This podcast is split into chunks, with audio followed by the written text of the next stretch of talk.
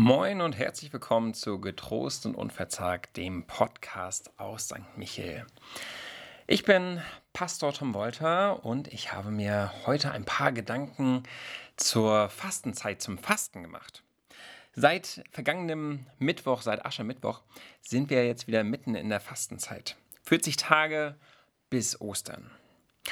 Und unsere 40-tägige Fastenzeit geht ja ursprünglich auf ein 40-tägiges Fasten von Jesus zurück.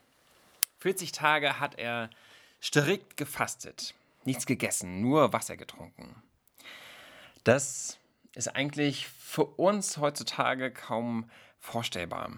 Wir haben ja häufig feste Essenszeiten. Da steht dreimal täglich um 8 Uhr, um 12 Uhr und um 18 Uhr das Essen auf dem Tisch. 40 Tage komplett darauf verzichten? Unvorstellbar. Doch Jesus hat es getan. Und diese Fastenzeit von Jesus war noch mehr. Er ging damals in die Wüste, raus aus seinem Alltag, ganz allein an einen lebensfeindlichen Ort. Diese Zeit in der Wüste verstärkte seine Fastenerfahrung. Denn Wüste bedeutet ja nicht allein Fasten mit dem Magen, sondern auch Fasten mit den Ohren, weil es wenig zu hören gibt. Wüste bedeutet Fasten mit dem Mund, weil Jesus dort allein war und sicher kaum sprach. Wüste bedeutet auch Fasten mit den Händen, weil Jesus das, was er sonst so tat, dort nicht tun konnte. 40 Tage Fasten in der Wüste. Das war Fasten mit Magen, Ohren, Mund und Händen. Fasten mit Leib und Seele. Das, was sonst das Leben voll macht, ist nicht mehr da. Keine Ablenkung, kein Hintergrundrauschen, sondern nur Jesus mit sich und seinen Gedanken mit Gott. Und es kommt dann zu einer beeindruckenden Geschichte. Ich lese aus dem Matthäus-Evangelium Kapitel 4, Verse 1 bis 11 nach der Übersetzung der Basisbibel. Danach wurde Jesus vom Geist in die Wüste geführt. Dort sollte er vom Teufel auf die Probe gestellt werden. Jesus fastete 40 Tage und 40 Nächte lang. Dann war er sehr hungrig. Da kam der Versucher und sagte zu ihm, wenn du der Sohn Gottes bist, Befiehl doch, dass die Steine hier zu Brot werden. Jesus aber antwortete, in der Heiligen Schrift steht, der Mensch lebt nicht nur von Brot, nein, vielmehr lebt er von jedem Wort, das aus dem Mund Gottes kommt. Da nahm ihn der Teufel mit in die heilige Stadt. Er stellte ihn auf den höchsten Punkt des Tempels und sagte zu ihm, wenn du der Sohn Gottes bist, spring hinunter. Denn in der Heiligen Schrift steht, er wird seinen Engeln befehlen, auf ihren Händen sollen sie dich tragen, damit dein Fuß nicht an einen Stein stößt. Jesus antwortete, es steht aber auch in der Heiligen Schrift, du sollst den Herrn, deinen Gott, nicht auf die Probe stellen. Wieder nahm ihn der Teufel mit sich, dieses Mal auf einen sehr hohen Berg. Er zeigte ihm alle Königreiche der Welt in ihrer ganzen Herrlichkeit. Er sagte zu ihm, das alles will ich dir geben, wenn du dich vor mir niederwirfst und mich anbetest. Da sagte Jesus zu ihm, Weg mit dir, Satan. Denn in der Heiligen Schrift steht, du sollst den Herrn, deinen Gott, anbeten und ihn allein verehren. Daraufhin verließ ihn der Teufel. Es kamen Engel und sorgten für ihn. Diese Geschichte hat in meinen Bibeln sehr harmlose Überschriften. Da steht, Jesus wird auf die Probe gestellt oder Jesu Versuchung. In meinen Ohren sind das ganz schöne Untertreibungen. Hier geht es ums Ganze. Das ist keine Probe, kein Wettkampf, sondern eher ein Kampf. Der Teufel, der Satan, der Versucher kämpft mit Jesus. Das mit dem Teufel ist ja so eine Sache. Wie kann man sich den vorstellen? Ich stelle mir da keinen roten Mann mit Hörnern und Reizsack vor, der die Unterwelt regiert und mal für einen Moment in die Wüste gekommen ist.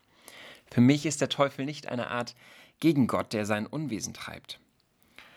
Aber dennoch wird mit dem Teufel hier etwas benannt, was wir alle aus unserem Leben kennen.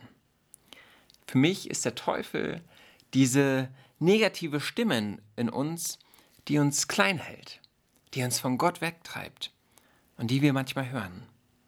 Denk an dich selbst, hol für dich etwas raus, setz dich durch. Manchmal sagt sie, du bekommst nicht genug Anerkennung, stell dich in ein möglichst gutes Licht.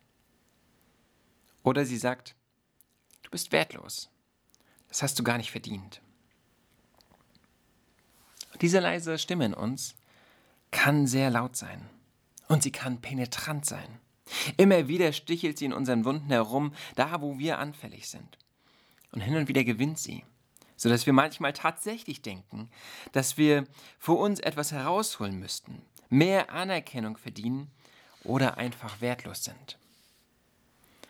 Ich kann damit etwas anfangen, diese Stimme als Teufel zu bezeichnen.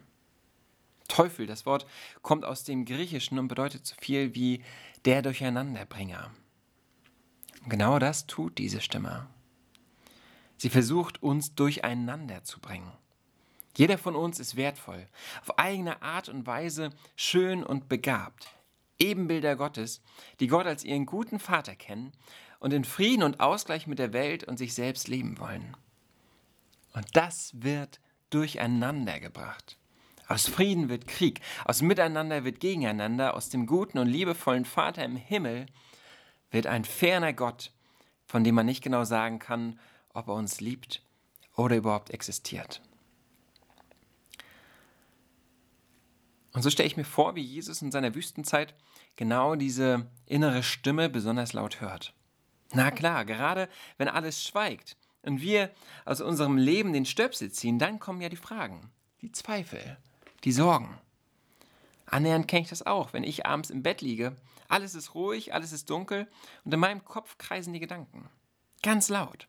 Und umso leiser alles um, um mich wird, umso lauter kreisen ja die Gedanken und umso lauter werden auch negative Stimmen. Denn meistens sind es ja die schweren Sachen, die einen vom Schlafen abhalten. Lass uns auf die drei Versuchungen schauen, die der Teufel versucht, Jesus einzuflüstern. Er sagt zuerst, wenn du der Sohn Gottes bist, befiehl doch, dass die Steine hier zu Brot werden. Jesus ist 40 Tage ohne Essen in der Wüste.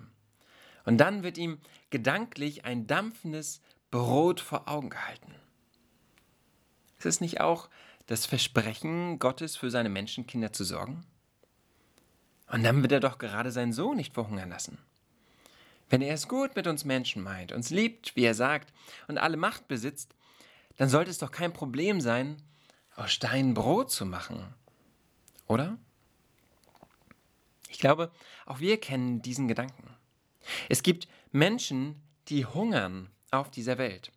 Laut Vereinten Nationen sind ungefähr 811 Millionen Menschen weltweit unterernährt. Jeder zehnte Mensch dieses Planeten hungert. Doch wie kann es Hunger eigentlich geben, wenn Gott doch so reich geben will? Gibt es Gott überhaupt? Und wenn ja, liebt er uns? In dieselbe Kerbe schlägt auch die zweite Einflüsterung.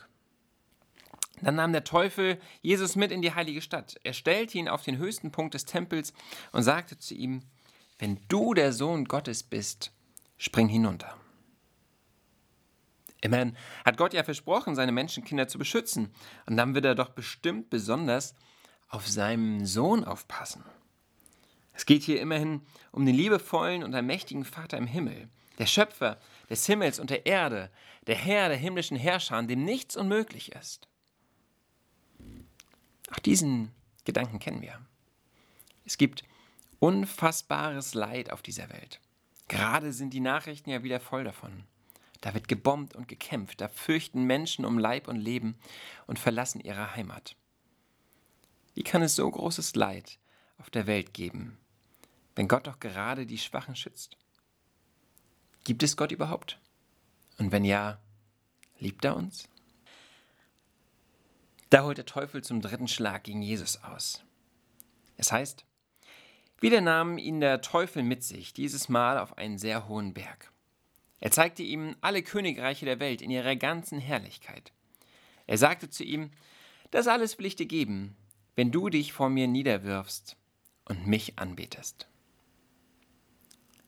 Hier wird alle Aufmerksamkeit auf Jesus gerichtet. Wäre es nicht verlockend, die ganze Welt zu beherrschen, einfach so? Von jetzt auf gleich? Wie viel Gutes könnte man da tun? Mit so viel Macht, mit so viel Ansehen. Auch diesen Gedanken kennen wir. Vielleicht will nicht jeder von uns Weltenherrscher werden, aber ein bisschen Macht wäre doch nicht schlecht, oder Ansehen oder Reichtum oder Klugheit oder Schönheit. Das wäre doch was. Besser, schöner, stärker, reicher sein als die anderen. Denn wenn Gott eh nicht den Hunger oder das Leid verhindert und auch nicht meine Bedürfnisse stillt, wenn es ihn nicht gibt oder ich ihn nicht interessiere oder was auch immer los ist, warum sollte ich mich dann mit Nächstenliebe oder Glauben in meinem Leben herumplagen? Dann wäre es doch klüger, selbst meine Bedürfnisse in den Mittelpunkt zu stellen und Macht und Schönheit und Reichtum oder was auch immer anzubeten, danach mein Leben auszurichten, daran mein Herz zu hängen, so wie der Teufel es hier sagt.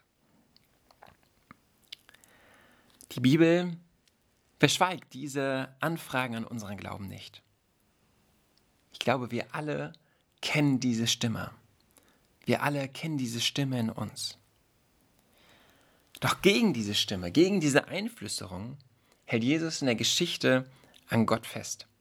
Er steht da wirklich mit der Bibel in der Hand und sagt, der Mensch lebt von einem jeden Wort, das aus dem Mund Gottes geht. Und du sollst den Herrn, deinen Gott, nicht versuchen. Und du sollst anbeten den Herrn, deinen Gott, und ihm allein dienen.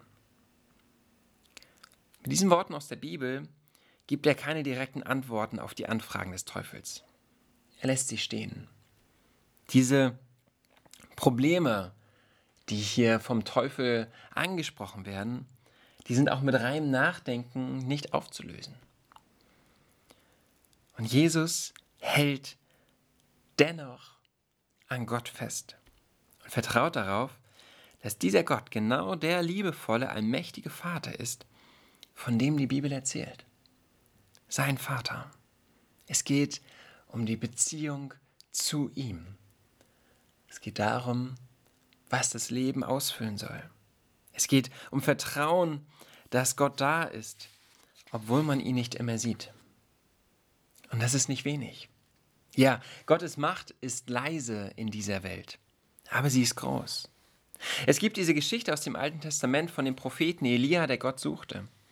Und er erlebte einen Sturm, ein Erdbeben, ein Feuer. Doch darin, in diesen gewaltigen Erscheinungen, war Gott immer nicht zu finden.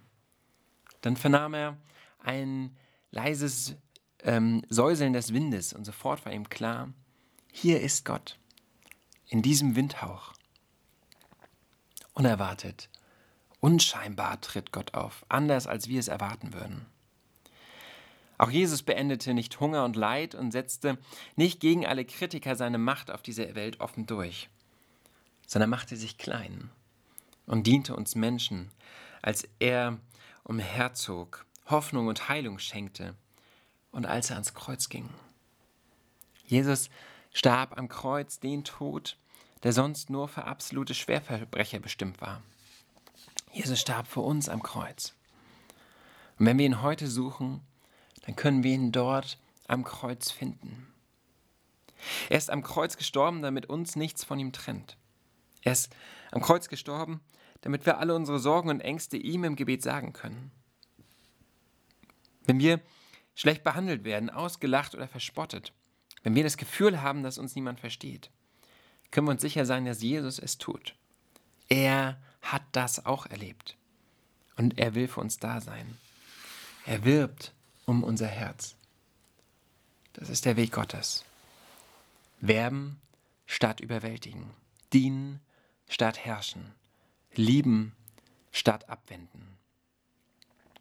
Wer vertraut, an Gott festhält gegen die Stimmen in sich, die etwas ganz anderes einzuflüstern versuchen, der kann erleben, wie Gott Herzen verändert. Und wie dann auf einmal genau das geschieht, was der Teufel fordert. Menschen teilen und der Hunger in der Welt wird kleiner. Menschen setzen sich für Frieden ein und lindern das Leid. Und es entsteht Gemeinschaft, die sich gegenseitig trägt und wertschätzt und sich nicht gegenseitig aus dem Blick verliert. Amen.